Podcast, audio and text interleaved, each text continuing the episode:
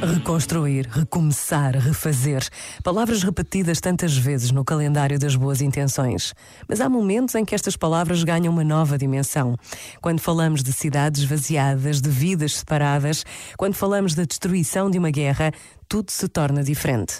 A guerra a que todos assistimos traz consigo uma nova consciência de solidariedade, de compaixão, de firmeza e de coerência. Por vezes, basta a pausa de um minuto para pedirmos a Deus que nos ajude a sermos homens e mulheres de paz, capazes da solidariedade, da compaixão, da firmeza e da coerência a que todos somos chamados. Pensa nisto e boa noite. Este momento está disponível em podcast no site e na.